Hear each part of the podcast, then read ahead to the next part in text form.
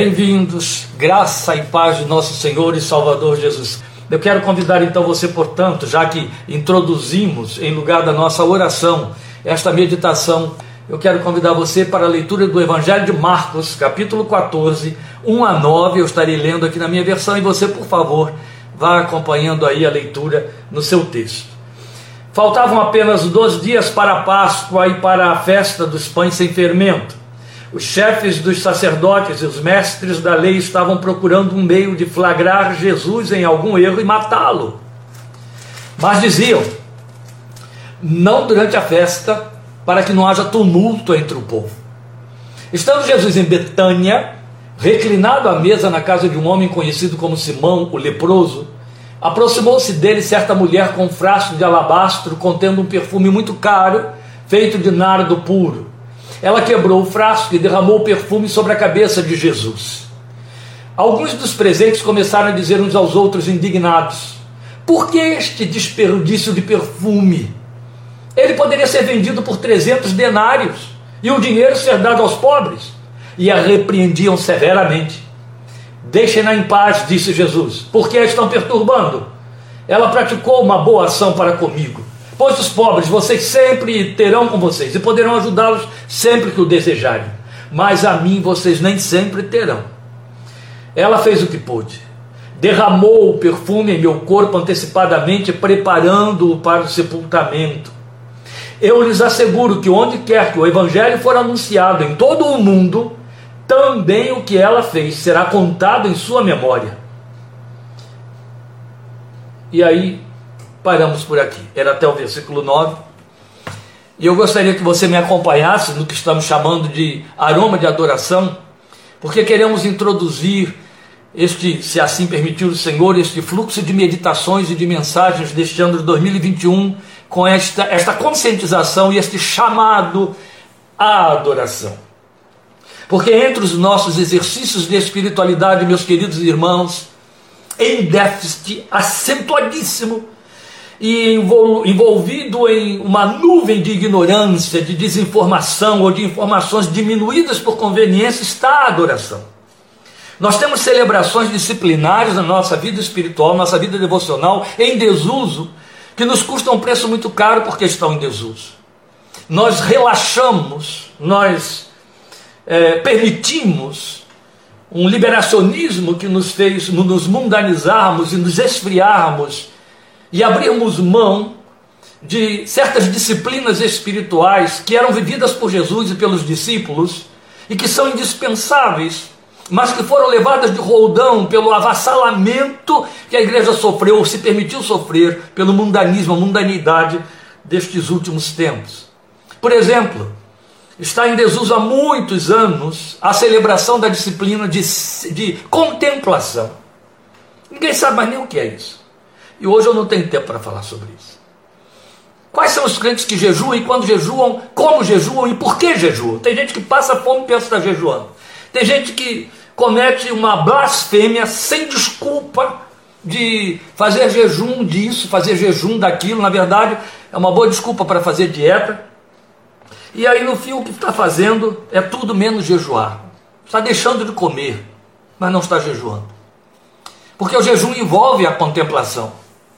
Quando você jejua, você tem que separar aquele tempo. Foi para isso que você parou de comer para adorar, para buscar a face de Deus. E os motivos para o jejum, não é? Tem gente que jejua porque não sabe nem por São disciplinas que estão em desuso. Ficamos reduzidos a atos de culto, e dentro dos atos de culto, entendemos que a adoração, como a gratidão, a celebração gratulatória, também está em desuso. Entendemos que a adoração é aquilo que a gente faz quando vai à igreja e aí a gente fica no limiar da blasfêmia, né? Quando a gente vai ao, ao, ao ato de culto e canta. E reduzimos a ideia de adorar a cantar, a proferir louvores. Você já pensou quem não canta? Quem não sabe cantar, não gosta de cantar, não pode cantar, não adora então. Se a adoração fosse cantar, se a adoração fosse louvar, dois problemas nós teríamos aí muito sérios. Primeiro que a adoração deixaria de ser espontânea, porque a gente geralmente canta por empréstimo. Alguém compôs, alguém aí eu pego aquilo e canto. É, Segundo, estaria condicionada a tempo e espaço. Eu canto aos domingos, eu canto nas reuniões, eu canto em comunidade, eu canto. Entende? Não estou querendo ser ácido, estou querendo ser realista.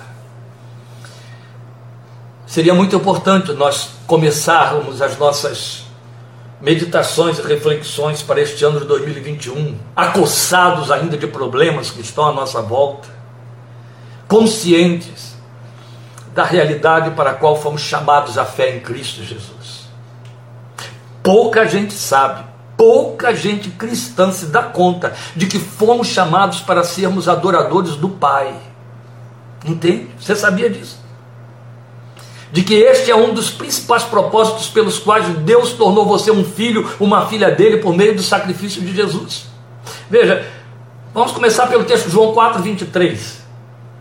Jesus disse para a mulher samaritana: No entanto, está chegando a hora, e de fato já chegou, em que os verdadeiros adoradores adorarão o Pai em espírito e em verdade. São esses os adoradores que o Pai procura, ou que o Pai busca. Antigas versões colocam adoradores que o Pai busca. Há tanta coisa aqui em João 4, 23 que este texto nos bastaria para nós falarmos sobre adoração.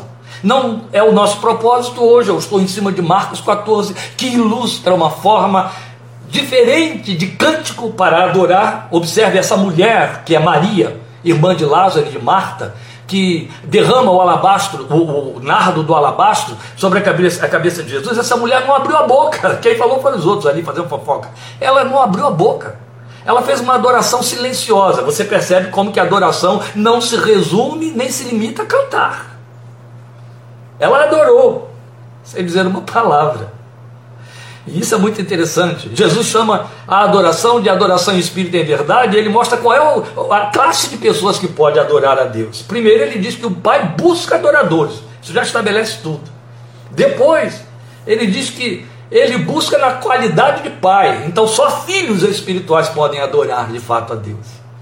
E é em espírito e em verdade. Jesus fala para a mulher samaritana, e depois Paulo vai falar para os gregos em Atenas, que tanto ela quanto eles adoravam aquilo que não conheciam.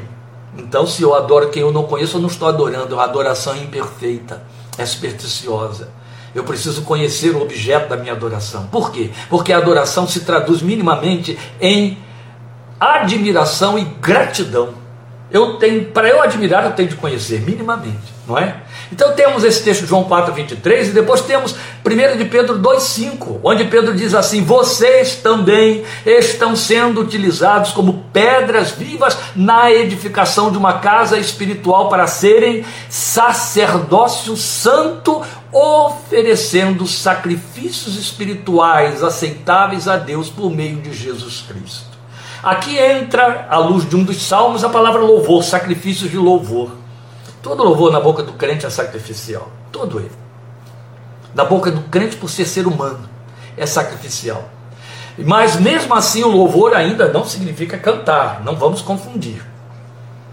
A, a adoração se serve do cântico. A adoração se serve do louvor. Cântico e louvor não traduzem adoração. São papéis inversos. Não podemos confundir.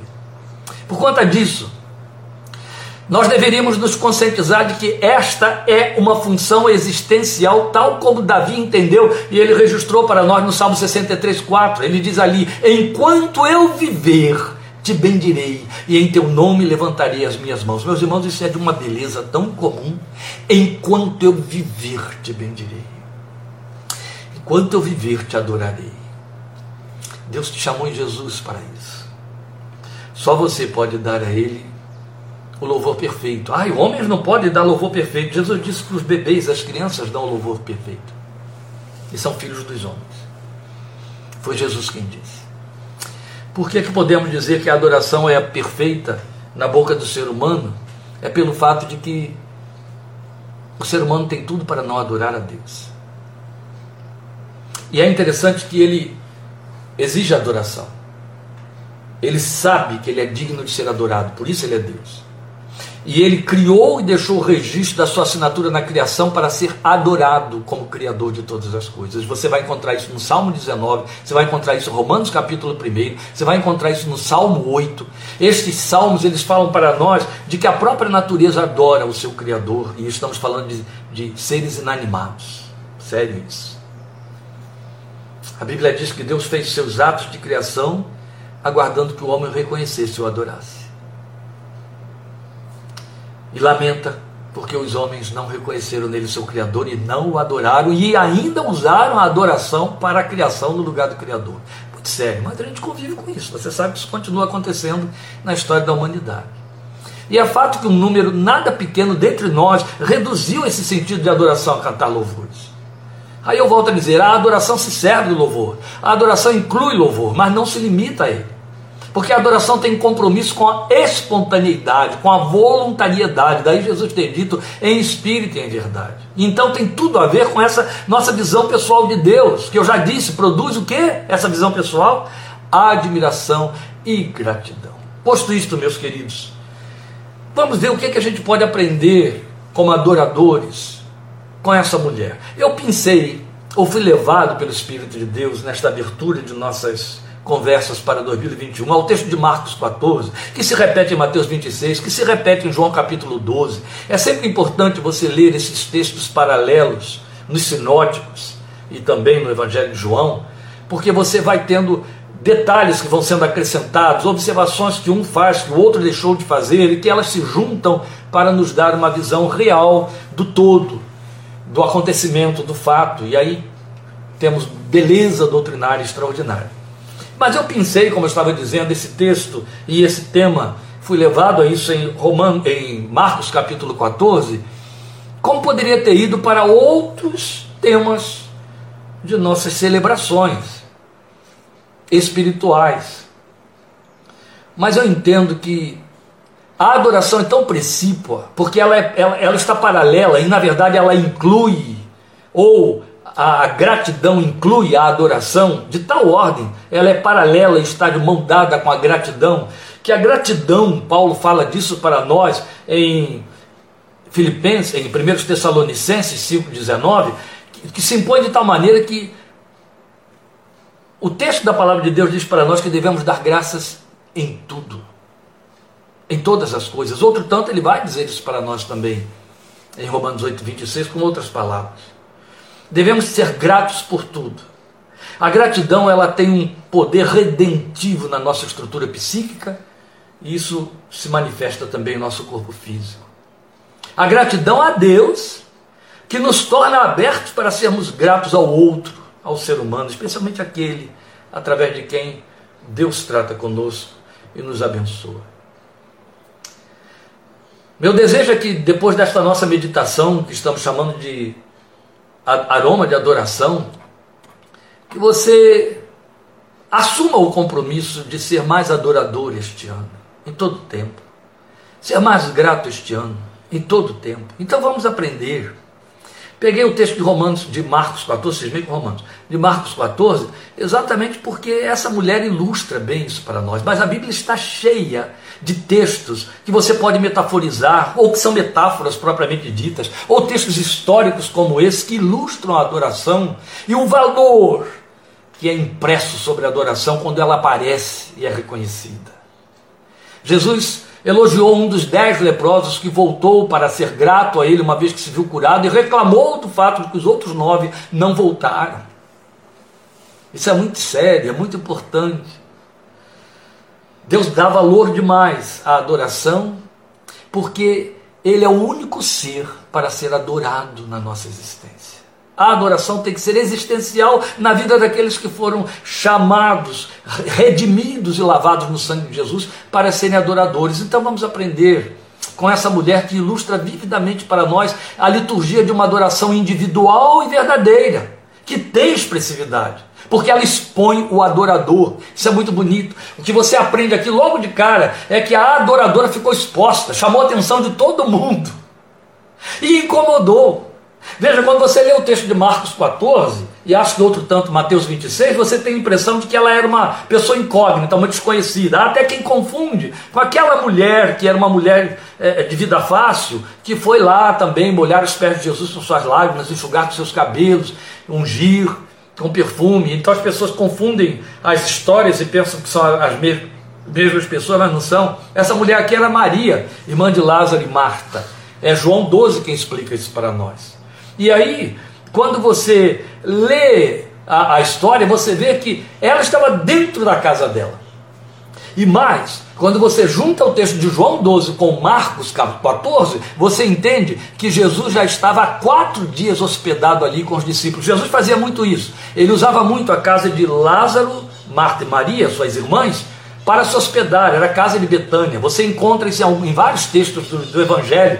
A Bíblia mostrando que Jesus foi para Betânia para descansar ali. Ele tinha livre acesso aquela casa em Betânia. Por isso que algumas igrejas se intitulam Betânia, né? É casa da graça, é casa onde o Senhor da graça fica à vontade. Jesus ficava muito à vontade na casa de Marta, Maria e Lázaro. Por isso mesmo é que é, exatamente por isso Marta manda um recado quando Lázaro morre, dizendo: Lázaro, teu amigo morreu. Quando ela fala teu amigo, é justamente pelo fato de saber que Jesus tinha essa intimidade com a casa e frequentava a casa. Vocês me desculpem estar aqui meio apavorado aqui com meus apetrechos, mas eu dei a desculpa aí de que estamos reiniciando este ano, então faltou ligar aqui uns botõezinhos, já estão ligados, já está tudo certinho. E continuando. E aí a Marta, ela fala com liberdade sobre essa é, é, ida de Jesus até lá, essa intimidade dele com a casa, porque Jesus frequentava a casa. Por que, que eu estou dizendo que Jesus já estava quatro dias na casa de Lázaro, de Maria e de Marta? Porque João diz que ele estava lá seis dias. E Marcos e Mateus dizem para nós que faltavam dois dias para a Páscoa, quando Maria toma essa atitude ali no dado momento de pegar um vaso com de alabastro lacrado, quebrar o frasco e derramar o unguento de nardo puro que lá dentro dele estava sobre Jesus. E aí é importante você entender que Marcos diz para nós que ela derramou o nardo sobre a cabeça. E o texto de Mateus diz para nós, e Jesus assumiu isso até mesmo aqui em Marcos, que ela ungiu o seu corpo. Porque o nardo que ela derramou tinha 330 ml. Era uma garrafinha com bastante líquido. Quando ela derrama sobre a cabeça de Jesus, ele escorre e ele vai permear aquele corpo todo. Não só porque eram 330 ml, mas porque era nardo puro. Por isso que o comentário que houve ali foi dizer que o perfume encheu a casa toda. E aí vamos entrar nesse detalhe mais para frente. Mas por que estamos frisando isso? Pelo fato de que, embora ela estivesse na casa dela, chamou tanto a atenção que incomodou os outros. Eles ficaram muito incomodados, criticaram. Jesus teve que repreendê-los, ficou indignado. Por isso que quando eu fiz a leitura do texto aqui, eu dei uma ênfase, não foi? Para você perceber como Jesus de fato os repreendeu. Não foi um conselho que Jesus deu. E Jesus aceitou aquela adoração. Pontuando aqui quanto Deus aceita a adoração. Mas o, o ponto que eu estou chamando a sua atenção é o fato de que, como adoradora, ela se expôs, ela ficou exposta diante de todos, de tal maneira que aquilo causou incômodos. Bem, ao mesmo tempo que ela fez isso, ela produziu emblemas quanto a quem é adorado. Quando a adoração é em espírito e é em verdade, ela projeta o adorado, entende? ela fala dele, ela expressa, ela atrai outros a vê-lo pela ótica do adorador. Isso é muito belo, por isso Deus quer a adoração. E aí o que podemos ver nesta cena e que nós devemos aprender para efetivamente ocuparmos esse nosso lugar de adoradores aprovados pelo Senhor. Veja, eu tenho um tempo já correndo aí, mas eu quero antes de tudo chamar sua atenção para a visão dela, o que a moveu a adorar, visão da adoradora, a respeito daquele a quem ela foi honrar. Veja, tudo o que ocorreu para ela foi usar de um gesto adorador, porque a unção com óleo aromático era reservada a reis e sacerdotes. Ela não questionou, posso, pediu permissão, não, não ela foi e fez e derramou sobre a cabeça de Jesus. Derramou de maneira que desceu por ele todo. O que eu quero chamar sua atenção com isso é o fato de que ela sabia que unção com aroma só era feita a reis e sacerdotes. Justamente o que ela queria significar com a sua visão a respeito de Jesus. Ele era seu rei e o sacerdote de sua fé. Esses emblemas na Bíblia são muito significativos porque eles nos ensinam muito profundamente. Lembram daqueles três adoradores chamados magos do Oriente que foram a Belém adorar o recém-nascido rei dos judeus? Eles abriram seus tesouros e lá de dentro tiraram ouro, incenso e mirra. Em outras palavras, eles levaram como presente para o recém-nascido aquilo que, se, que eles entendiam que deveriam dar como expressão do que viam no presenteado. Em outras palavras, também, nós damos na adoração, fazemos o louvor, fazemos o culto, fazemos o serviço, dedicamos a nossa vida na medida da visão que temos de Deus. Entende? Preciso grifar isso de novo. Deu mais arrepiadas, eu espero que tenha dado a maneira como você adora ao Senhor, a forma como você o busca, o que você passa de si para Ele, fala do tamanho da visão que você tem dele. É a mensagem que você passa para anjos e para homens. Foi o que esta mulher nos ensinou aqui. Por que, que ela ungiu? Porque ele era para ela o rei e o sacerdote da sua fé. Mas não é só, não é? Não se tratou apenas de pegar um perfumezinho barato comprado no cabelo da esquina e jogado sobre ele. Ou não. Vamos mais para frente. Veja, por se tratar de Maria, irmã de Lázaro, quem era Lázaro? Aquele que Jesus havia ressuscitado. Em que momento isso aqui se dá? Olha, João registra no capítulo 12. Por que, que João registra no capítulo 12? Porque ele diz: faltavam seis dias para a crucificação. Seis dias para a Páscoa, quando Jesus foi crucificado. Então a ressurreição de Lázaro já havia acontecido, sim, lá está registrado no capítulo 11 de João. O único evangelho que registra a ressurreição de Lázaro. Maria, exatamente depois dessa ressurreição, Jesus está lá naquela casa, bonito isso, né? Jesus ressuscita Lázaro e depois fica hospedado na casa dele seis dias. Tão bonito, tão bonito isso. Tão lindo, tão lindo, não é? Ele fez um milagre e vai usufruir a bênção junto. Ele continua fazendo assim, meu amado, minha querida. Ele te abençoa e participa da bênção. A bênção tem a ver com Ele, diz respeito a Ele também. Não é como fazemos. Damos um presente para que a pessoa usufrua sozinha na sua casa.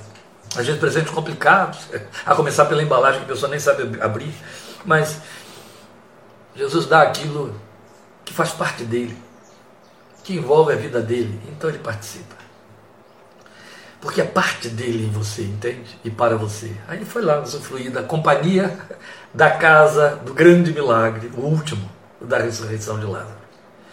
E aí, por se tratar dela, né? Que foi abençoada com aquela bênção extraordinaríssima. Nessa adoração havia gratidão e esvaziamento do valor da morte pessoal. Por que, eu estou dizendo isso? Porque todos os historiadores concordam em dizer que uma mulher, especialmente uma mulher rica, e Maria era uma mulher rica, era de uma família abastada, eles reservavam as especiarias para o seu sepultamento. Sabe, hoje a gente tem aí alguns, né? A possibilidade, e bom hábito até, de fazer plano funeral, para a família não ficar atrapalhada quando morre e, e, facilitar as coisas, porque é um momento muito complicado, complicado demais o momento da morte de alguém em casa. E naquele tempo, porque a cultura exigia que o corpo ficasse perfumado para poder ser suportado em sepulcro três dias, naquele clima. Vou repetir para que você fixe bem isso. A cultura da época estabelecia que o corpo ficaria em sepulcro por três dias. Ninguém sepultava ninguém que morresse em Israel a menos de 72 horas. Porque fazia parte de uma tradição supersticiosa, e a Bíblia não toca neste assunto, isso é história, que a alma ficaria junto do corpo até três dias. Então ninguém sepultava ninguém na esperança de que viesse a ressuscitar. Olha que coisa. Durante três dias. Para suportar um corpo em sepulcro, três dias, ele precisava estar muito bem preparado com especiarias. Essa é a razão porque era quase feita uma mumificação. O próprio corpo de Jesus foi envolto em muitos panos, em muitos lenços. Era como aquelas múmias que você vê, parece um casulo humano, não é? aquelas bandagens ficam impregnadas de aromas fortes, intensos, de tal maneira que o ambiente fica impregnado daquele cheiro e dá para suportar, né? não havia refrigeração, suportar o corpo em sepulcro. Até por conta disso ser de bom, de, de como é que eu vou dizer? É uma palavra muito comum entre nós, né? De, bem recomendado.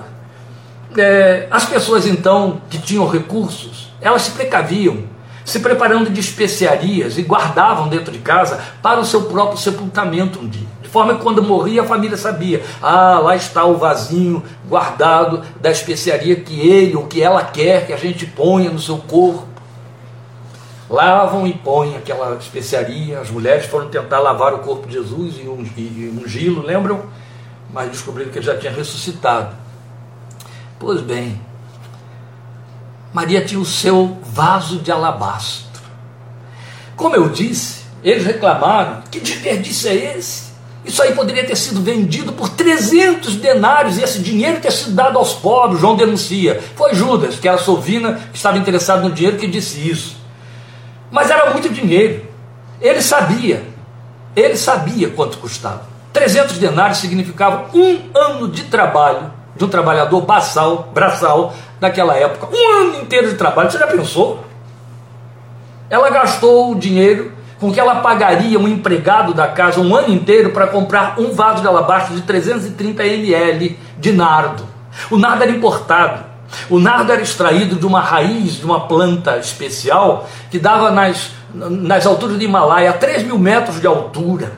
Então, isso não era produzido ali, na Palestina.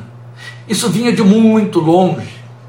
E mais, esse nardo preparado de uma forma toda especial e em, em, é, engarrafado num vaso de alabastro que era selado de maneira a não poder sair dali. Isso era para preservar aquele perfume intacto durante os anos em que a pessoa esperaria até o dia da sua morte. Então você tem aí algo especial feito para a morte da pessoa ter memória e honra e muito caro. Eu não estou ainda frisando a questão do valor, eu estou frisando o fato de que ela preparou para a sua morte, mas agora ela viu que a morte, diante daquele que é o autor da vida, não tem mais valor nenhum, não tem efeito. Morre e ressuscita, e ele disse: Quem crê em mim, ainda que esteja morto, ressuscitará. Para que eu vou guardar isso agora para minha morte? Entende? Perdeu o sentido. Perdeu o sentido investir tanto, perdeu o sentido em guardar tanto, perdeu o sentido preservar eu posso dar a ele, vou preservar para quê? Ele é o autor da vida, ele sabe fazer, ele sabe multiplicar, ele sabe dar melhor uso. Foi isso que ela fez. Não quero mais saber da minha morte pessoal, depois da experiência da ressurreição na família, isso aí não conta mais. Então para que eu estou guardando isso aqui? Eu vou usar e vou usar com ele. Ah, Jesus não perde tempo e dá uma ressignificação a esse gestual, por isso que ele recebe como adoração, porque ele declara que ela o preparava para o seu sepultamento. Faltavam só dois dias para isso acontecer. Eita! Bem profeticamente, mas ninguém ali cogitava de tal coisa, nem podia cogitar. Vamos lembrar, Pedro negou, rejeitou isso, foi chamado de Satanás. Isso não vai te acontecer, Senhor, de jeito nenhum. Tomé, num dado momento, quando Jesus disse: Estou indo lá, vou ser morto pelos homens, aí ele disse: Vamos nós também para Jerusalém para sermos mortos com ele, mas ainda jamais poderiam prever que isso viria a acontecer dali a dois dias. No dia seguinte, eles foram celebrar, na noite do dia seguinte, a Santa Ceia. Naquela mesma noite, Jesus foi traído e preso. Então, na verdade, ele estava declarando para ela e para aquela gente toda ali: o que ela fez foi me preparar para o meu sepultamento. Então ele estava ressignificando aquele gestual para assumir que ele era de fato sacerdote, como ela ungiu. Por que, que eu estou dizendo isso? Porque a palavra sacerdote, correndo no, no hebraico, significa sacrificador. O significado mesmo de sacerdote sacerdócio no Velho Testamento é sacrificador. Se você quiser uma tradução mais exata para sacerdote, a tradução é sacrificador. Então ela estava reconhecendo nele um sacrificador. E Jesus aceitando isso, assumindo que ele era de fato sacrificador, ao mesmo tempo em que ele era o próprio sacrifício, como oferta pelo pecado, na condição de um cordeiro de Deus que tira o pecado do mundo. E aí vale lembrar que a lei mostrava que sobre o holocausto uma libação aromática era derramada, como prescrevia a lei. Então, olha quantas coisas Jesus reuniu ao dizer: ela estava me preparando, ou está me preparando para o meu sepultamento. Eu sou de fato um sacerdote, um sacrificador que vai sacrificar a si mesmo a favor de todos. Eu vou ser o holocausto pelos homens, e sobre esse holocausto um óleo de libação está sendo derramado, como era derramado na lei de Moisés, e Deus, a Bíblia diz na lei, cheirava aquele perfume e aceitava o sacrifício. Quantos emblemas juntos, que coisa bela! Mas sabe o que eu aprendi na meditação de Marcos 14, meus amados? É que essa mulher não sabia de nada disso, ela não programou nada disso, ela não estava pensando em nada disso. Quanto significado Jesus deu! Me acompanhe em nome de Jesus. Que o Espírito Santo de Deus que está aqui conosco te ilumine para você entender o que eu estou te dizendo agora. Que valor você dá ao culto que você presta? Que valor você dá a uma oferta que você entrega? Que valor você dá a uma visita que você faz em nome do Senhor? Uma bênção que você transfere em nome do Senhor? Uma oração que você faz por alguém? Um tempo de intercessão? Qual é o valor? De repente você entende isso aqui não é nada, até por humildade espiritual, até por falsa humildade, até por pietismo, ou por humildade real. A gente diz: isso não é nada, isso não significa nada. Verdade. Um dia um rapazinho entregou cinco pães e dois peixes, e quem recebeu disse: Mas o que é isso para tanta gente? Mas Jesus ressignificou. Aleluia. Entende? A palavra diz assim em Provérbios: sobre tudo que se deve guardar, guarda o teu coração. Dele procedem as saídas da vida. Deus vê muito mais do que você vê.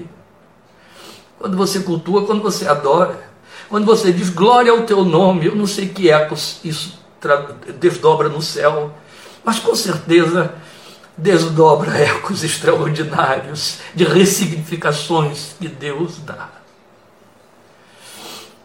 Um dia, um homem debaixo de um sofrimento atroz, terrível, muitos acometimentos insanos, acossado por seus amigos, por sua própria mulher, que disse para ele: Amaldiçoa este teu Deus e morre.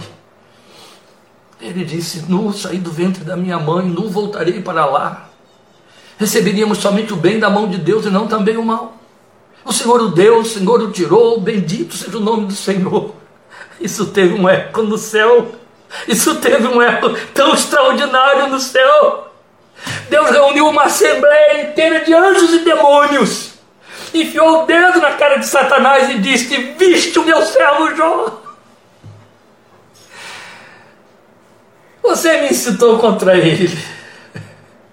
Eu continuo sendo Deus dele. Foram poucas palavras que Jó proferiu mas explodiu no céu, arrebentou no céu como trovões de adoração que perpetuam-se, que vão correr por toda a eternidade em memória de Jó. O que você dá pode lhe parecer tão nada. O que você faz pode parecer tão tolo, tão pequeno. Às vezes é mesmo. Às vezes nós fazemos, realizamos um culto que dá até vergonha na gente, de mal feito, de tão apequenado. Mas Deus sabe valorar. Ele ama a adoração. Ele sabe que você, como ser humano, adora sem recursos para isso. Você adora como fruto do seu suor, das suas perdas, dos seus medos, dos seus sustos. Você adora no meio de perdas e diz, mas ele continua sendo meu. Você sepulta um amado e diz, está no céu com meu Deus, eu estarei lá. Oh, isso explode do céu. Isso tem valores extraordinários para Deus extraordinários, extraordinários. O corpo de Jesus todo banhado por esse derramar de 330 ml de nardo concentrado. Jesus o levou consigo até a cruz. O perfume começou permeando a casa toda. A partir dali foi com Jesus, foi sobre a sua cabeça, sobre o seu rosto, sobre as suas vestes. É o que está escrito em Mateus 26, 12. O texto diz que ela derramou sobre o corpo de Jesus, aquele nardo. Então eu devo lembrar que esses bálsamos preparatórios, eles tinham um poder de preservar o bom cheiro por três dias. Ela ungiu Jesus com um nardo que era superior a qualquer tipo de unção que era feita para defuntos. Ela ungiu um corpo vivo, um corpo que estaria ativo, que não estaria transandando mau cheiro, dois dias antes dele morrer. Então é evidente que aquele nardo que encheu a casa toda impregnou o corpo do Senhor. Não ia sair, não ia sair nem com 50 banhos, muito menos em dois dias. Então eu fico pensando na mensagem que esse nardo foi passando, que essa adoração é, é, aromática foi tresandando dali para frente, a partir do momento que Jesus sai daquela casa. Veja, com seu corpo vivo e ativo, ele foi levando aquele cheiro. Então, a partir dali, quem passava por ele percebia o intenso aroma. Quem nele tocava ficava inevitavelmente impregnado também. Então, assim, certamente os lábios de Judas, na noite do dia seguinte, ficaram perfumados após o beijo da traição. Acredito que Judas se enforcou ainda sentindo o cheiro nas suas narinas da adoração que aquela mulher deu. Desculpem a impregnação, mas essa palavra mexe comigo. Aquelas mãos da soldadesca que tocaram nele, que o amarraram, outro tanto, ainda as cordas que, com que o ataram, tudo aquilo ficou perfumado. Ficaram perfumadas as mãos que os bofetearam, aquelas que puseram uma falsa coroa, coroa de espinhos na sua cabeça, a própria coroa ficou perfumada os que roubaram as suas vestes, que levaram a sua túnica, levaram roupas perfumando, exalando aquele perfume inebriante. E outro tantos que o prenderam à cruz, eles sentiram aquele bom aroma, e a cruz, e os cravos, tudo foi tomado daquele cheiro. E ainda perfumados ficaram os que desceram o seu corpo da cruz dois dias depois. Mas nós ainda podemos ver o desprendimento e a transferência de valores dela para o adorado. Por quê? Porque era uma preciosidade reservada para ela para o dia da sua morte e era caro, muito caro. Você viu aí o valor, era raro.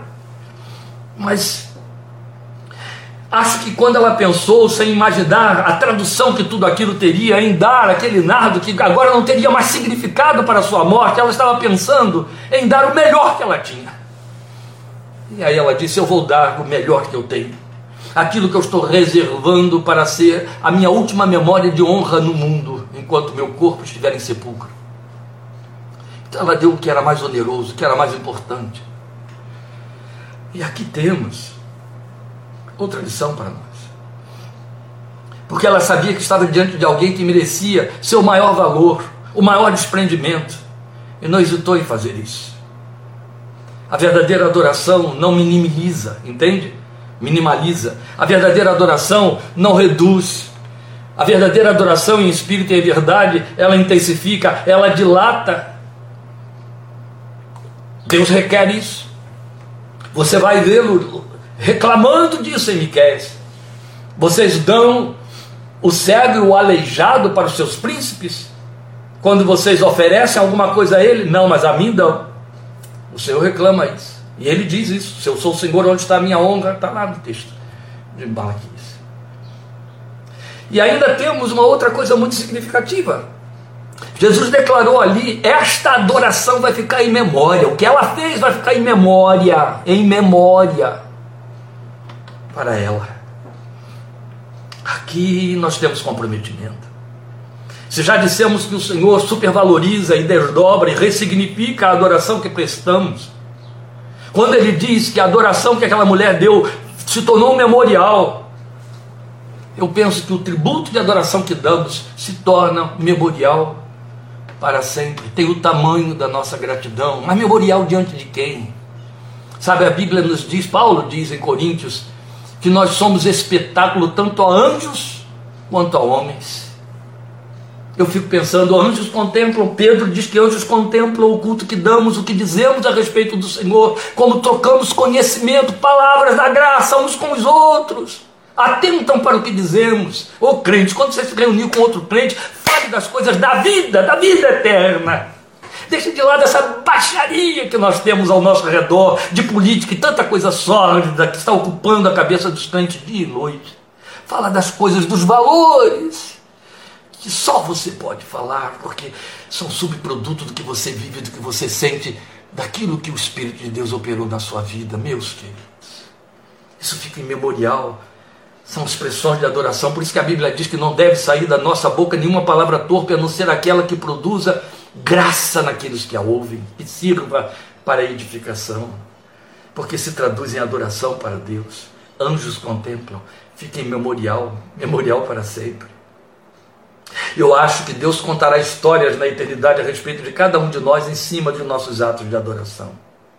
São imaginativos? São. São especulações? São. Santas especulações, santos imaginativos. Porque Jesus disse que ficaria como memorial. Porque haveria registro no Evangelho? Não, não. Tudo bem, os evangelhos todos falam do assunto. Mas porque seria memorial eterno estaria grafado no céu.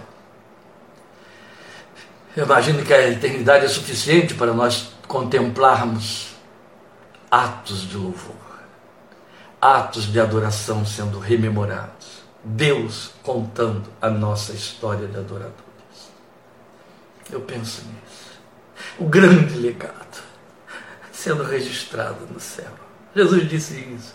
Ajuntem tesouros lá, onde traça não corrói, ladrão não pode roubar. Entende? É lá, é lá. Isso é muito belo. E é importante que você considere isso, os atos memoriais. A gratidão fala dessa memória e desta adoração mais do que qualquer outra coisa, meus queridos, mais do que qualquer outra coisa. Somos pressurosos em pedir, lentos em agradecer. Eu li uma história escrita por Dona Rosalie verdadeira. Se fosse uma história inventada, não, foi uma história compilada, verdadeira, então ela cresce pelo seu impacto.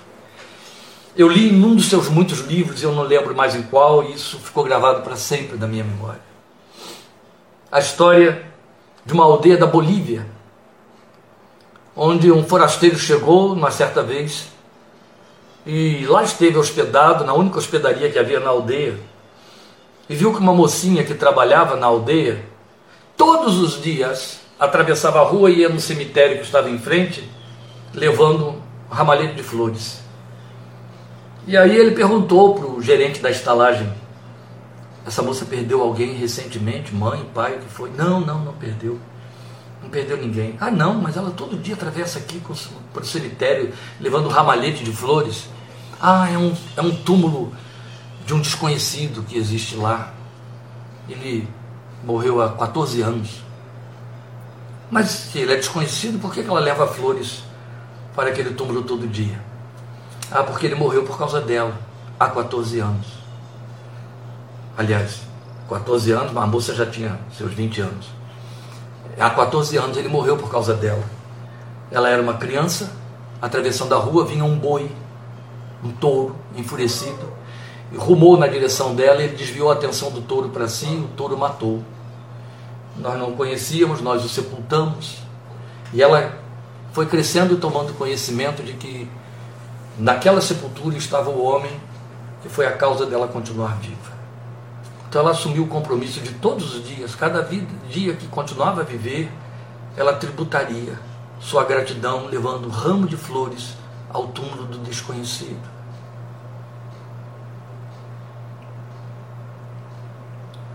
O túmulo do nosso conhecido Deus está vazio. Mas você vive e eu vivo porque Ele morreu por nós.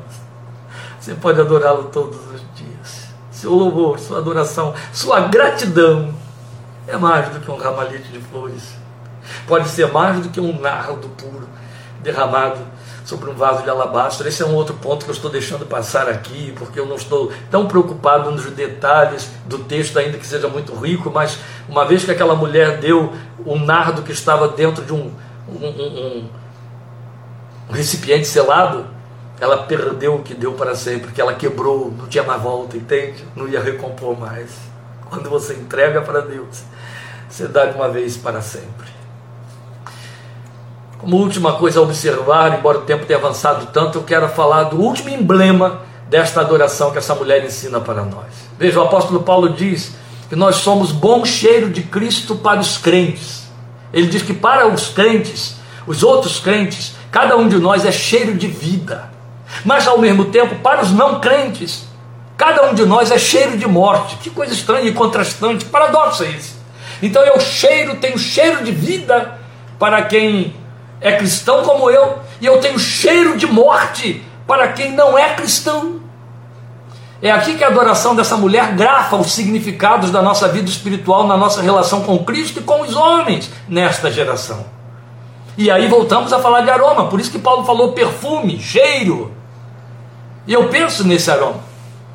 Os seus, aqueles que estiveram com ele naquela casa onde aquele bálsamo foi derramado sobre a sua cabeça, que sentiram aquele cheiro impregnante, e que estiveram lá por perto do Gólgota no momento da crucificação, sentiram quando o vento soprava desde o alto da cruz, certamente lembravam quando aquele perfume vinha lá de cima, aquele momento adorador e terno, que eles próprios haviam desprezado naquela ocasião.